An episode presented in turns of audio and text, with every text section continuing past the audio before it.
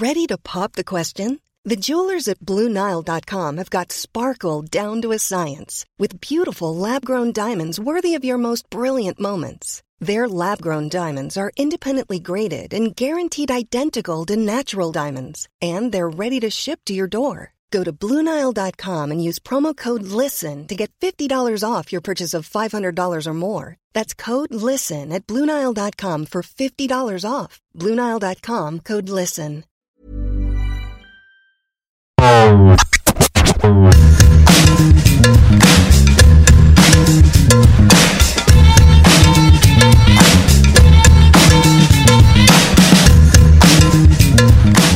à tous, c'est Julien Pereira, journaliste à Eurosport. Bonjour à tous, c'est Martin Mosnier, journaliste à Eurosport aussi. On est mercredi, on va parler de Mercato. Bienvenue dans Mercredi Mercato, l'émission qui n'aurait jamais existé si la personne qui est à côté de moi dans ce studio aujourd'hui n'existait pas non plus. Je suis très heureux de te retrouver Martin et j'ai l'impression que tu es très heureux de retrouver ce qui, est, ce qui est ton petit bébé. Ce qui a fait ma légende. C'est ce qui a fait ma légende. Euh, bah ouais, c'est mon bébé. Tu t'en occupes. euh, tu t'en occupes. J'allais dire, tu t'en occupes bien. Mais j'écoute les émissions et je suis pas formel en fait. Tu t'en occupes, donc c'est bien. Tu le fais grandir, tu le nourris. Euh, ouais, je suis content. Je suis content d'être là. Je suis content de te retrouver, Julien. Et Pour content- ceux qui, qui nous découvrent, euh, qui nous ont découvert récemment ou cette saison, Martin est à l'origine de cette émission. Martin est à l'origine du Mercato.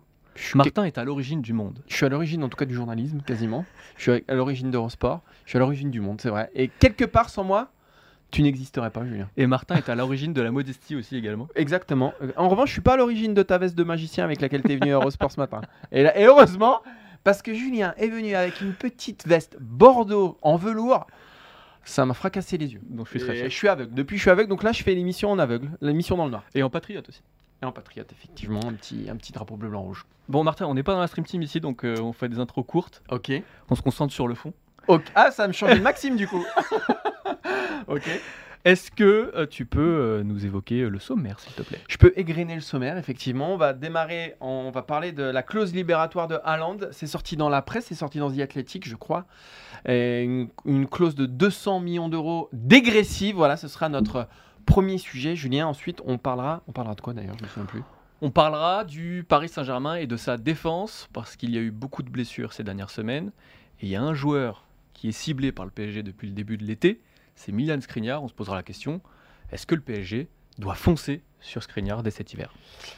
Et puis on fera quelque chose que j'aime bien. C'est un petit top flop des recrues de l'été en Ligue 1. Euh, top parce qu'on est sympa, puis flop parce qu'on est des ordures. Donc moi j'aime bien. Je préfère le flop.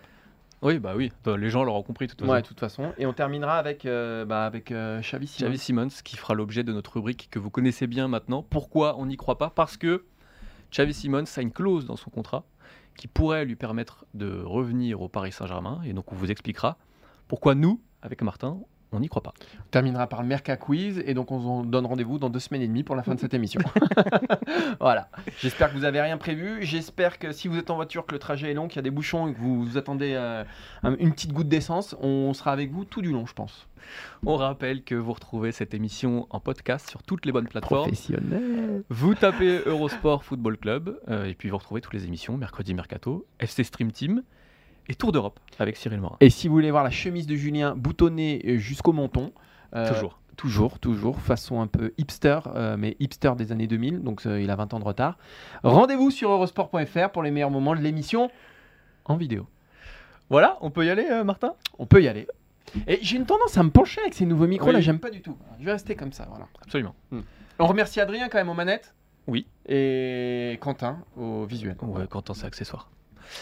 Erling Haaland, Martin, une clause libératoire à fixée à 200 millions d'euros pour 2024. C'est l'information révélée par The Athletic la semaine dernière.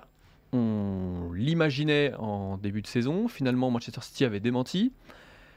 The Athletic nous dit que cette clause existe et on va se poser une question simple. Est-ce que ça change quelque chose à court, moyen, long terme pour Erling Haaland Martin Alors déjà, moi, cette clause, elle ne me surprend pas parce que dans la galaxie euh, des joueurs qui étaient euh, sous le contrôle de Mino Raiola, euh, il y a deux choses. Déjà, il y a toujours des clauses un peu bizarroïdes, c'est-à-dire que Mino Raiola et son équipe inventait tout le temps des choses. Et, et ce qu'il faut savoir, c'est que par exemple, il n'est pas allé au Real Madrid parce que Florentino Pérez avait refusé qu'au bout de la deuxième saison, de la deuxième année de son contrat, bah, il y ait une clause libératoire de 150 millions d'euros pour Haaland.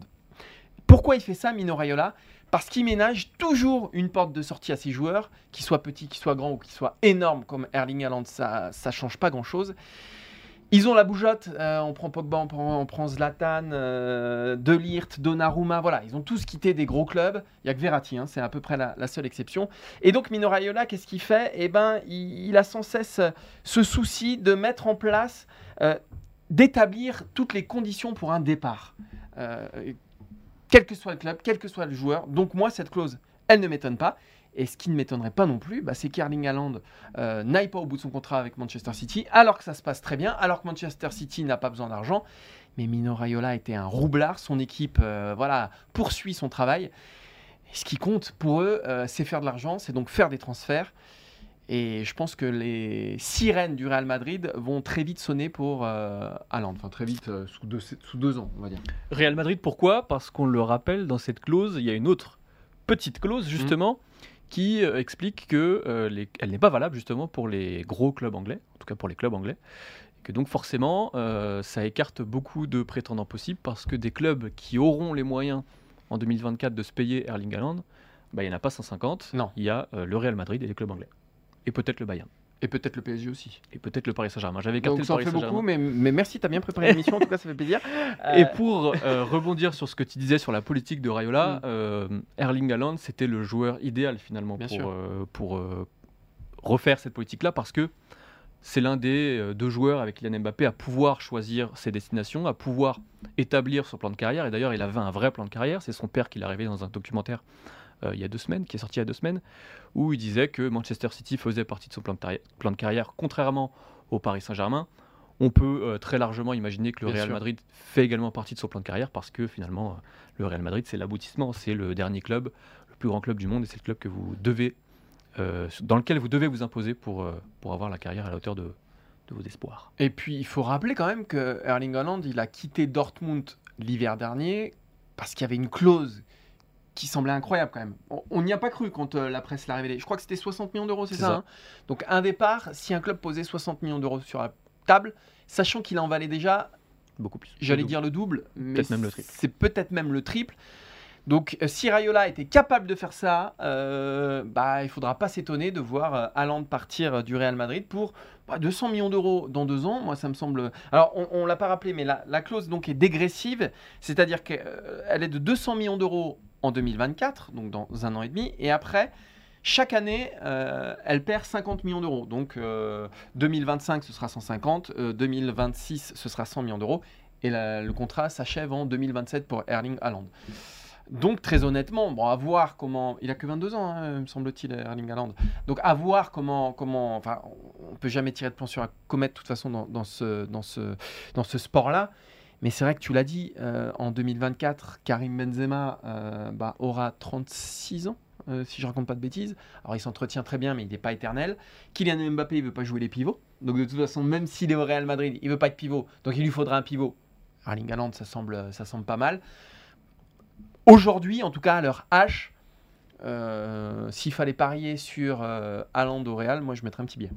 Oui, et ça peut expliquer aussi pourquoi le Real ne s'est pas franchement excité euh, cet été, malgré l'échec Haaland et surtout malgré l'échec Mbappé, parce que euh, Florentino Pérez a suffisamment d'expérience pour savoir que finalement les joueurs finissent par venir vers lui sans que le Real ait besoin d'aller vers ces joueurs-là. Alors certes, il aurait certainement beaucoup aimé les avoir plus tôt, que ce soit Mbappé ou Haaland. 2024, ça reste euh, après-demain. Et puis, euh, Non, puis il a une, il a une équipe qui est championne d'Europe aussi, donc euh, il n'y a pas de déclin du Real Madrid pour le moment, il n'y a pas, il y a pas à, à s'affoler. C'est d'ailleurs ce qu'il a dit en marge de la cérémonie du, bal- du Ballon d'Or. Il a été interviewé par la Cadena Ser. On lui a évidemment posé la question euh, Erling Haaland sur cette fameuse clause. Il a dit qu'il ne répondrait pas et que de toute façon le Real Madrid avait déjà les meilleurs joueurs du monde. Ça montre quand même qu'ils se sont plutôt en position de force là-dessus. Oui, et pareil sur Kylian Mbappé, on l'a interrogé, il a dit euh, Moi je regarde plus qu'il y a sur Kylian Mbappé, de toute façon on a Rodrigo et Vinicius. Voilà. Bon, Euh, j'aime beaucoup Rodrigo, j'aime beaucoup Vinicius. On parle pas tout à fait du même joueur. Voilà, là c'est c'est des propos politiques. Voilà. Euh, Est-ce qu'on a fait le tour sur la question ou... J'ai bien l'impression qu'on a fait le tour. On a été bon, non on peut... Et si on s'arrêtait là? Non, alors Non attention de ne pas casser les micros quand même. Ouais, vrai. Ni les oreilles d'Adrien Yo. Ouais, c'est la- C'est vrai qu'il m'a dit de pas parler trop fort, hein, parce que sinon ça lui fait mal au casque. Donc, euh, parce que les gens nous écoutent dans leur voiture, donc finalement, ah ceux qui ont des oreillettes peut-être. Excusez-moi, pardon, désolé. On passe au deuxième sujet. euh. Deuxième sujet, Paris sans défense, entre guillemets. Faut-il foncer sur Skriniar? Pourquoi Paris sans défense? Parce que Ouais. plusieurs joueurs ont connu des blessures, plusieurs joueurs de l'arrière-garde. Alors il y a eu Presnel Kipembe qui, euh, selon l'équipe, s'apprête à revenir dans les prochains jours, notamment probablement la semaine prochaine. Il y a aussi la blessure toute fraîche de Danilo Pereira, qui est un joueur important dans la rotation, notamment pour compenser les absences. Et celle, plus importante certainement, de Nuno Mendes, euh, l'arrière-gauche, qui lui, et comme son compatriote d'ailleurs, devrait être absent pour euh, encore trois semaines, un mois. Donc ça va rapidement nous amener euh, jusqu'au mondial, et qui dit mondial dit ensuite hiver et mercato. Donc Paris doit déjà penser à renforcer ce secteur qui est maintenant le secteur faible du Paris Saint-Germain. Il y a cette solution Milan Skriniar qui était déjà envisagée euh, cet été, qui n'a finalement pas été au bout. Martin, est-ce que Mhm. euh, Paris doit revenir à la charge dès cet hiver pour Milan Skriniar qui est en fin de contrat euh, en juin prochain? Alors tu parles des blessures qui effectivement soulignent ce problème-là, mais au-delà des blessures, il y a aussi pour moi un problème de niveau, de régularité euh, et de fiabilité. Parce que si on prend les trois défenseurs centraux titulaires, euh, enfin même au fond il y en a quasiment que trois dans cet effectif-là, et ben Kim Pembe euh, pour des raisons sportives, Ramos pour des raisons de santé, Marquinhos euh, pour ce qu'on voit depuis un an, un an et demi. Voilà, euh, on n'est pas sur une fiabilité euh, à 100% sur ce trio-là. Donc non On est- seulement, On n'est plus du tout sur le niveau qu'on avait connu avec Thiago Silva, Marquinhos exactement, exactement. qui- Donc c'est devenu un point faible pour moi. Et, et non seulement il faut recruter pour euh, étoffer l'effectif à ce poste-là, mais il faut recruter une pointure. Il faut recruter un mec potentiellement titulaire. Il faut recruter quelqu'un qui soit capable de faire une saison en entier dans la défense du Paris Saint-Germain. Donc il ne faut pas aller chercher un jeune, donc il ne faut pas aller chercher un Abdou Diallo ou je sais pas quoi. Il faut une référence. Et c'est pour ça que Skriniar me semble être euh, un profil non pas intéressant, mais un profil sur lequel il faut se jeter. Parce qu'on a eu un été aussi, un été de défenseurs centraux où ils sont tous partis, donc euh, il va falloir les. et ce sont des, des- des mecs qui sont aujourd'hui indélogeables. On pense à Delirte, à Koundé, à Koulibaly, à Lisandro Martinez, à Fofana, même Diego Carlos, Botman, Aguerd, euh, dans, un, dans un second marché, un marché euh, français euh, français, mais ou même ex-français. voilà, je veux dire, il y a quand même un paquet de défenseurs centraux qui ont euh, changé d'écurie. Ils ont été remplacés, donc c'est pareil. Il y a eu un- une émulation à, à ce poste-là, qui a été le poste le plus recherché cet été, et Paris a un coup de retard. Donc il ne reste pas grand monde, il reste Crignard. Donc s'il y avait euh, quelqu'un sur lequel il fallait euh, mettre toutes ses forces, c'est sur lui, d'autant qu'il arrive en fin de contrat en 2023. Donc c'est le moment d'y aller là pour Paris.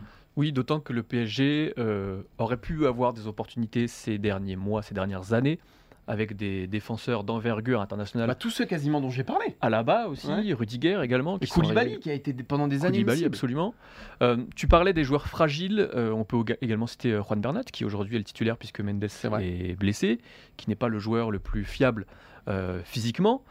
Donc Paris va être obligé de se reporter finalement sur le seul joueur qui est entre guillemets accessible parce qu'en fin de contrat en juin prochain et surtout qui a le niveau pour s'installer durablement en, dé- en défense, c'est Milian Skriniar.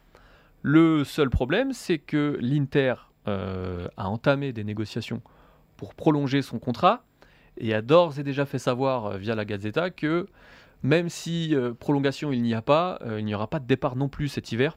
L'Inter préférerait perdre Milan Skriniar gratuitement en juin prochain, mais le conserver notamment pour la Ligue des Champions et pour le championnat, plutôt que de le laisser partir cet hiver pour un montant qui euh, devrait aller entre, alors on est obligé de donner une fourchette large parce que c'est un joueur qui est en fin de contrat, entre 35 et 60 millions d'euros. Mais euh, du coup, il va rester qui euh? Alors, il restera peut-être un peu de. Voilà, peut-être sur un marché français, mais où tu quand même tu, tu, tu baisses d'un ton. Je pense à Badiachi, je pense à Dizassi, qui sont très bons, qui sont des monégasques. Mais est-ce que, est que ces mecs-là peuvent euh, titiller les titulaires du Paris Saint-Germain Euh, Il manque pour moi encore un petit peu d'expérience. Peut-être qu'au Bayern, tu as des mecs, peut-être, je pense à un Benjamin Pavard éventuellement, mais euh, à un moment, le, le marché quand même des défenseurs centraux, c'est restreint. Tout Paris a besoin de défenseurs centraux. Donc il n'y a que des bonnes raisons d'aller sur Milan Skriniar. Effectivement, tu l'as dit, l'Inter, ils vont se régaler. L'Inter, ils connaissent les besoins du Paris Saint-Germain. Ils savent que Paris euh, est plein aux as, ou qu'en tout cas, ils sont capables d'aligner des montants absolument colossaux sur des joueurs qui n'en valent pas du tout la peine. Mais Là, finalement, c'est aussi Milan Skriniar qui va se régaler parce Bah que oui. lui, il a toutes les cartes en main. Il est désiré par le Paris Saint-Germain. Il sait aussi que l'Inter veut le conserver euh, coûte que coûte jusqu'à la fin de la saison. Donc lui, il est très bien placé pour euh, faire monter les enchères, notamment en termes de, salaire. Le problème, c'est que c'est l'une des raisons pour lesquelles il n'est pas venu, en tout cas le PSG n'a pas réussi à boucler son arrivée l'été dernier, c'est parce que bah, il y a un aspect financier qui doit être maîtrisé au Paris Saint-Germain. Luis Campos l'avait fait savoir lors de son interview à RMC, où il avait assumé, il avait dit qu'il n'était pas satisfait de son marché estival, notamment pour la question de la défense centrale, et que ça risque aussi de renforcer euh, la petite guéguerre interne entre, euh, d'un côté, Antero Henrique, qui lui doit gérer euh, l'aspect financier, en tout cas qui se concentre là-dessus, et les négociations, et puis Campos qui lui voit plutôt euh, l'aspect sportif. Mais de toute façon, euh, cet hiver, ça doit être une priorité, mais ça va être effectivement très compliqué. L'Inter est plus très loin des huitièmes de finale de la Ligue des Champions. Euh, tu perds un des patrons de ta défense. C'est difficilement audible pour l'Inter, c'est difficilement audible pour les supporters de l'Inter. Euh, et, et Paris n'a pas voulu lâcher 60-80 millions d'euros. euh, Ouais, on a parlé de 50 plus 10, Ouais. puis 55 plus 10 euh, en toute fin de mercato d'été. Et je vois pas pourquoi ce serait moins cher cet hiver, même s'il se rapproche de la fin de son contrat, dans la mesure où Paris en a encore plus besoin que l'Inter le sait, et donc il n'y a aucune raison de faire baisser les enchères. Donc, Finalement, la seule différence, c'est que Paris espérait que ça tienne en défense. Ouais. Euh, là, ils se sont, ils se sont rendus compte Mais que c'était une évidence. ça, évidemment, que ça ne tient pas et qu'il va vraiment falloir passer à l'action. Et si finalement Paris doit n'acheter qu'un joueur cet hiver, c'est Milan Skriniar. ouais, mais ça va être très très dur de le faire sortir de, de Milan. D'autant que, euh, pour conclure, euh, Zang, le propriétaire de l'Inter, a déjà fait savoir, euh, c'est du off, mais c'est euh, la presse espagnole, la presse italienne, pardon, qui nous le dit, qu'il était prêt à s'engager personnellement pour que Milan Skriniar reste à l'Inter. Donc bon courage au PSG. On passe au troisième sujet, sujet qu'on aime Ton bien. préféré Voilà, mon préféré, c'est mon préféré. J'avoue que c'est mon préféré, Euh, bah parce que on est à quoi Un quart, un peu plus d'un quart, quasiment un tiers du championnat maintenant. On est à combien? 11, euh, 11 journées. 11 On va journées. la Donc, on est entre le quart et le tiers. On peut faire un premier bilan du marché euh, des transferts de l'été en Ligue 1. Et on va vous proposer notre top 5 classique des recrues euh, qui sont euh, donc euh, arrivées dans les clubs de Ligue 1 cet été, mais aussi, moins classique, le flop 5, c'est-à-dire les 5 pires recrues de l'été en Ligue 1. On va faire des heureux, on va faire des malheureux. On va démarrer parce qu'on est sympa par le top, mon cher Julien. Bah, par le avec- top, c'est pour toi. avec le numéro 5. Effectivement, c'est pour moi. Et je euh, veux vous parler euh, bah, d'un Anglais, d'un Anglais de Reims, Balogun, évidemment. 6 buts en 11 matchs cette saison. Euh, encore un prêt réussi à part Arsenal, euh, comme Saliba qui s'était épanoui à Saint-Etienne, à Nice ou à Marseille. Bah, Balogun, il fait énormément de bien au stade de Reims, qui en profite. Alors, avec Ito en début de saison, ils ont piétiné la Ligue 1. Je crois que sur les 4 premières journées, c'était délirant. Ito s'est un peu calmé. Balogun moins. Alors, il n'a pas marqué sur les deux derniers matchs. Il y a déjà, je crois que d'ailleurs Reims n'a pas marqué sur les deux derniers matchs. Donc, Reims est complètement déjà euh, otage de Balogun et de son état de forme.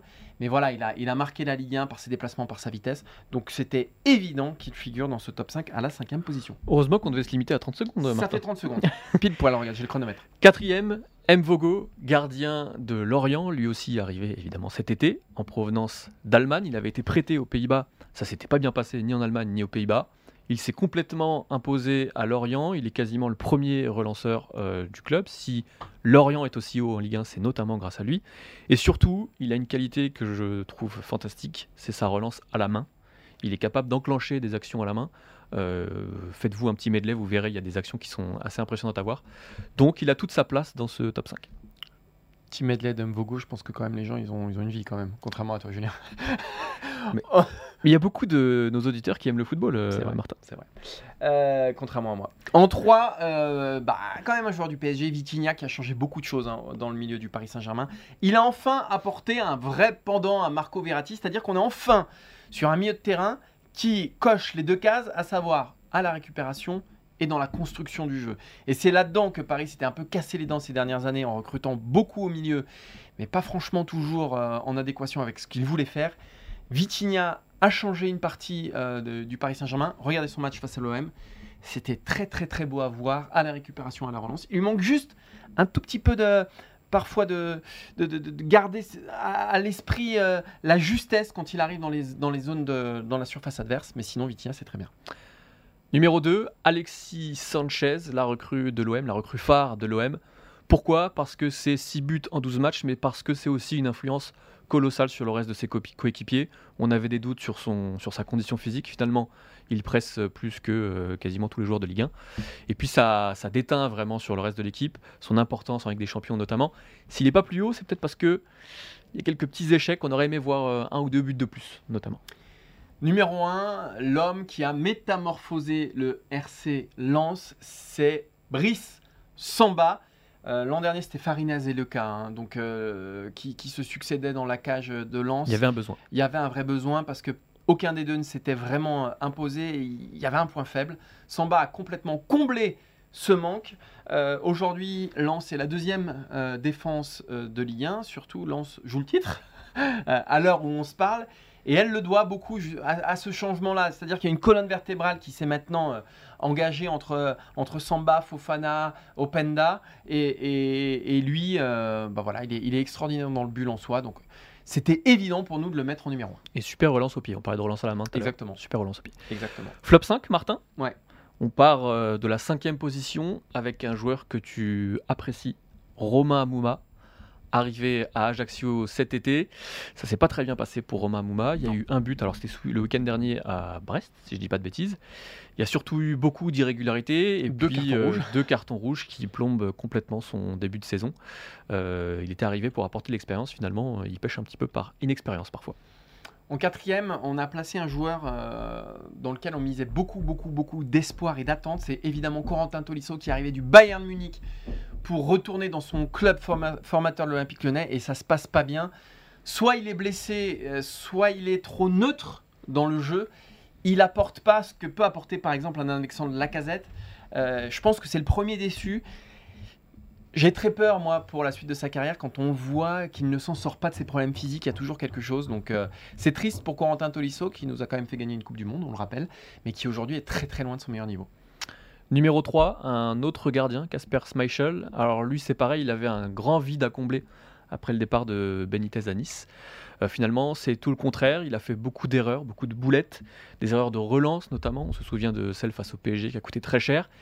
Et puis, euh, nos confrères, comme nos confrères de l'équipe le disaient, euh, il ne fait pas du tout l'unanimité Ah en interne. C'est le moins qu'on puisse dire.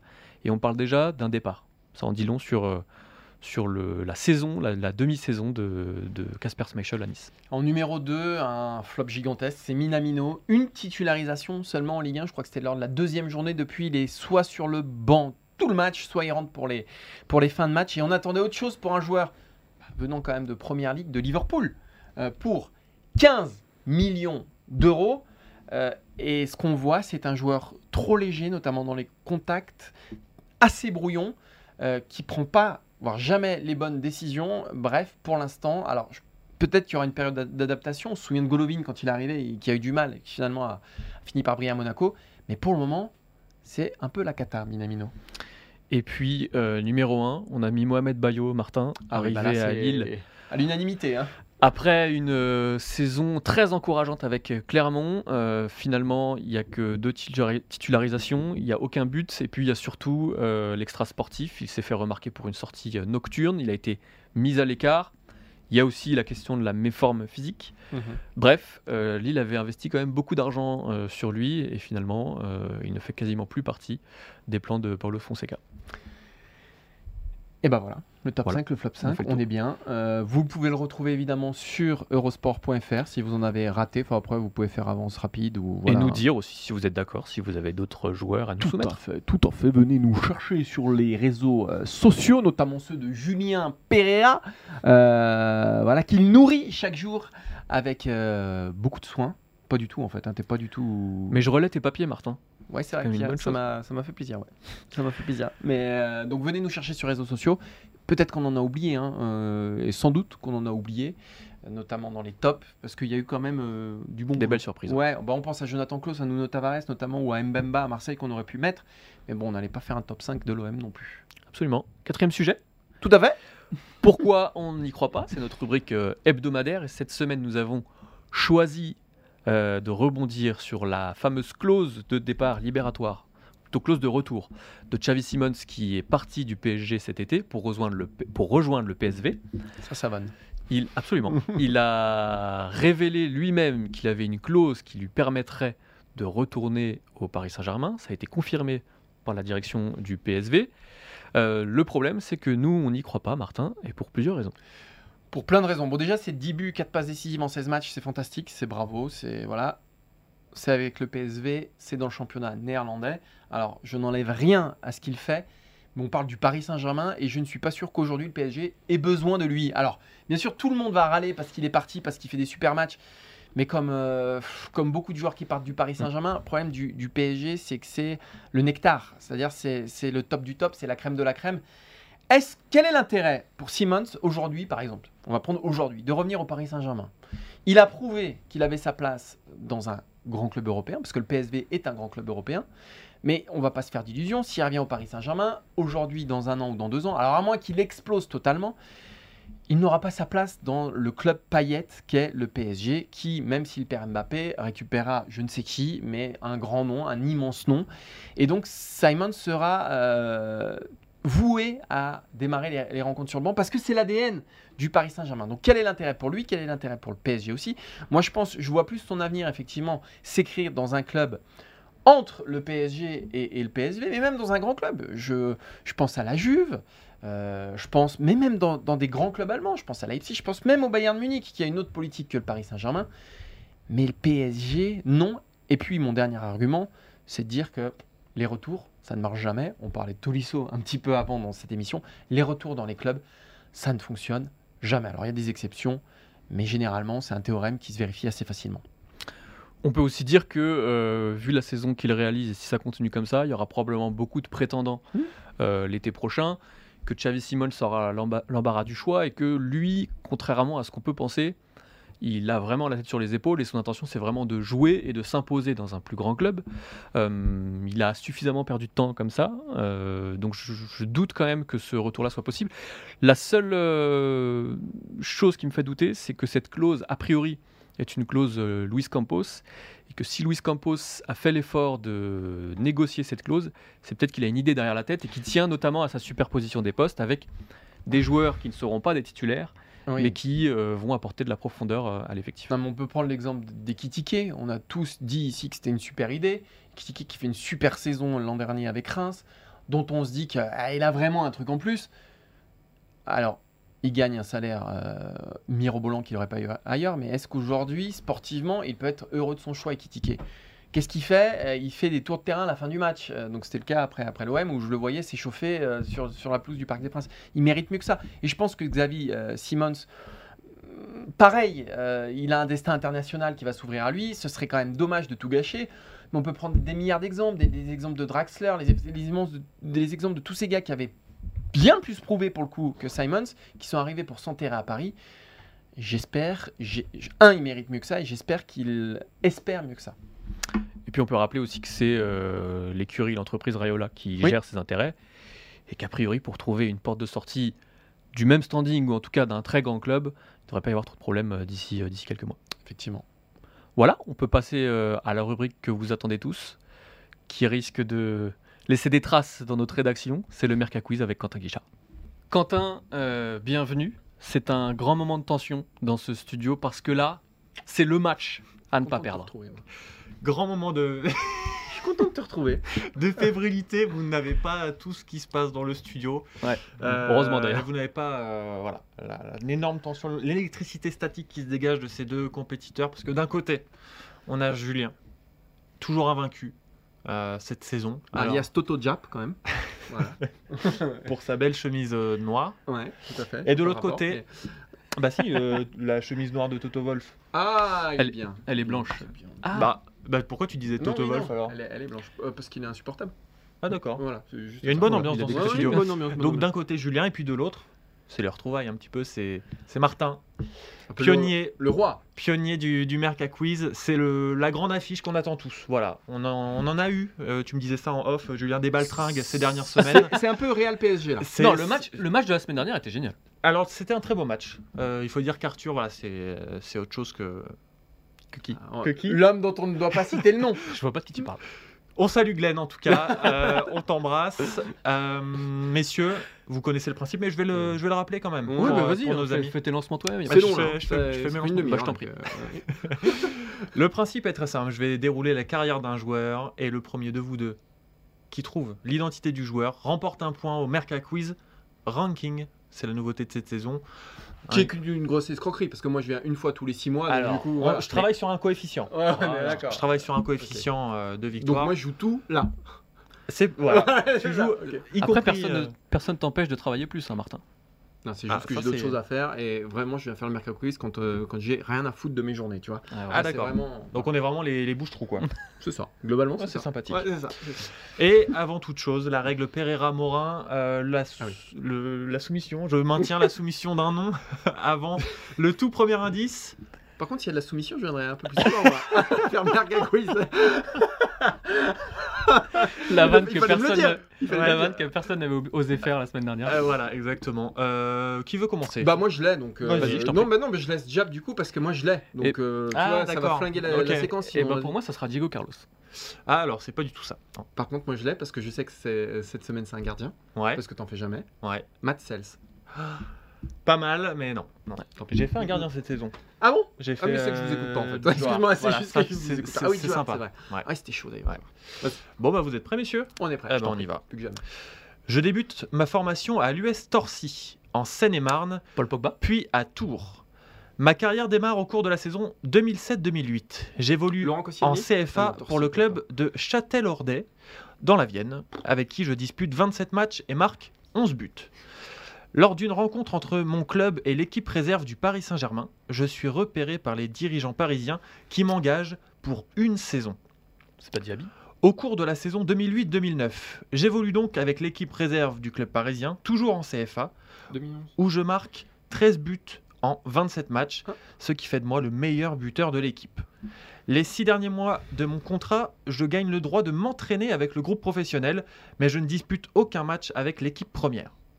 De mon propre aveu, le fait de m'entraîner avec le groupe professionnel m'a T'as permis déjà donné une date de beaucoup apprendre. Oui, Eh ben, je l'ai 2011, oublié. non Non non, on est en 2008-2009. Ah oui, donc, Bienvenue d'accord. dans l'émission, messieurs. Oui, pardon. Donc les joueurs que j'ai donnés étaient. euh, Ouais. Enfin bref. Ouais, ouais. Toutefois, n'ayant aucune perspective de pouvoir disputer des matchs avec l'équipe professionnelle du Paris Saint-Germain, je choisis de quitter C'est le pas sans club carré. en fin de saison et signe en faveur du SCO d'Angers. Ah Après six premiers mois difficiles, je m'impose peu à peu comme un titulaire indiscutable Bouffal, non au sein de l'équipe angevine. Au cours de la saison 2010-2011, mon club se hisse en demi-finale de la Coupe de France, me permettant ainsi d'affronter le Paris Saint-Germain, mon ancien club. Le SCO s'incline 3 buts à 1, mais je considère toujours ce parcours comme le plus beau souvenir de ma carrière. C'est le grand qui joue, au Red- qui joue Red Star là, non? Je suis honoré en septembre 2011 en étant élu joueur du mois de Ligue 2 par les journalistes et les supporters.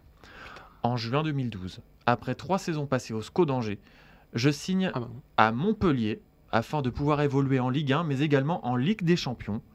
Je dispute mon premier match de Ligue 1 en août 2012 contre l'Olympique de Marseille à la Mosson. Montpellier. En octobre, je dispute mon premier match européen et marque mon premier but en Ligue des Champions face à l'Olympiakos. Saïd. Mais- euh, En concurrence avec. Emmanuel Herrera, je ne joue que 26 matchs en Ligue 1. Je décide de changer de club dès la fin de ma première saison dans l'Hérault, à l'été 2013. Je signe un contrat avec le Stade de Reims. Alors, en Ligue 1, Oh. je justifie mon c'est choix, pas la grosse- Ça m'a éloigné là. C'est pas la grosse carrière là hein sachant, Putain, que, parti. euh, sachant que je n'aurai pas beaucoup de temps de jeu à Montpellier. Ah Pour ma première saison à Reims, je dispute Oh là là. 33 rencontres et marque 5 buts. J'enchaîne la saison suivante en marquant 7 buts pour 35 matchs disputés. Ah, quand même. Eh oui. Juste avant, en off, Martin nous a dit que la Ligue 1 c'était son point fort. Ouais, ouais, ouais, ça devient gênant. Ça commence à se voir. Reims, euh, c'est pas de la Ligue 1. Oh, non, c'est dur. C'est dur, c'est dur, c'est dur, c'est dur. Ma troisième saison est plus compliquée et au mois de janvier, le club La m'invite à m'entraîner avec la réserve. Ah ouais Bah mais attends, mais prends des joueurs professionnels. euh, c'est quoi ces mecs que tu nous sors là?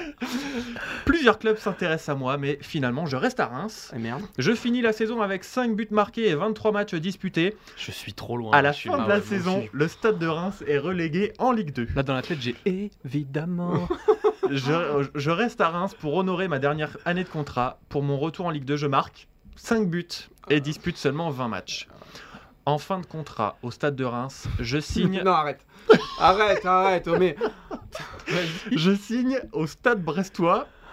Pour ma première saison, je marque 11 buts en 28 matchs. Je remporte le trophée UNL. Charbonnier, année Charbonnier, Charbonnier. Aïe, aïe, Gaëtan aïe. Charbonnier. Gaëtan Charbonnier, la, C'est victoire la, la star. euh, Eh oui, c'est Charbonnier, bien sûr. C'est Charbonnier. star. Bah oui, Montpellier. Bah Eh oui, oui, oui. eh oui, la star. Par du- contre, je savais pas qu'il était Ah formé ouais. à Tours et Torcy, Eh oui. tout ça. Ouais. Ouais. Charbonnier. Jap, quelque chose à dire peut-être Quelque chose à. Ah là, c'est dur. aïe. Là, Jap. c'est dur. Ah là, c'est pas Ah, là, Glenn. c'est Quand c'est pas Glenn, c'est plus dur là. hein. Je pense Ah que je l'aurais pas eu avant Ah bah oui. avoir un bon petit Ah, bout de temps. c'est- mais c'est comme le PSG, quand il joue contre Ajaccio, c'est facile. Après, quand il joue contre le Real Madrid, c'est beaucoup plus compliqué, tu La, vois. la journée va être très longue. Voilà, la journée donc Là, voilà. c'était- le. Et euh, où joue-t-il aujourd'hui Gaëtan Charbonnier? À Auxerre Eh bien, bien Bah sûr, à la JOCR. Ah bah c'est bien, Jap. Euh, C'est bien. Eh ben, c'est bon, on peut pas lui donner un petit point quand même. Ah, un petit point de consolation, un petit truc. Attends, c'est Ah, super, Jap, bravo. C'est un bon camarade. Et Angers, je l'avais pas non plus. Angers, Ah, mais ouais. t'avais rien, j'ai l'impression. Trois saisons De toute façon, là, t'avais rien, donc euh, Ça va être long. c'est pas, c'est pas la peine de nous, tu vois, de rebondir, t'avais rien. un carnage. Je vais rentrer chez Ah, moi, je voilà. crois. Bravo Martin, en toute modestie. Comme d'habitude. Comme d'habitude. Comme Comme d'habitude. d'habitude. Là, je vais manger, mais tranquillement. Ouais. Je vais bien digérer petite sieste. Je vais être bien tout le week-end. Quentin, je peux te faire un petit bisou? Avec plaisir. Ah, un petit Allez. bisou. Ouais, bah, Ça me fait hein. plaisir. Bah, c'est mon bonheur. Allez, on met fin Je à reviens cette quand vous voulez. Je reviens quand vous voulez, en tout cas. Merci Martin, merci Quentin, merci Adrien, Merci. merci Théo qui était notre public euh, Merci, du Théo. jour. Tout à fait. Euh, on se retrouve nous comme d'habitude. Théo, tu fais quoi les prochaine. mercredis la prochaine fois? Parce que Jap, je sais pas trop à quoi il sert. Donc si tu veux venir tous les mercredis participer au Merca Quiz, bah qu'il y ait un petit, tu vois, qu'il y ait un petit Un challenge. challenge. Un petit challenge. Il parce est, que- il est temps que je récupère Glenn. tu nous manques, Glenn, on t'embrasse, reviens vite. Allez, merci à tous et à la semaine prochaine. Prenez soin de vous. Ciao. Oh.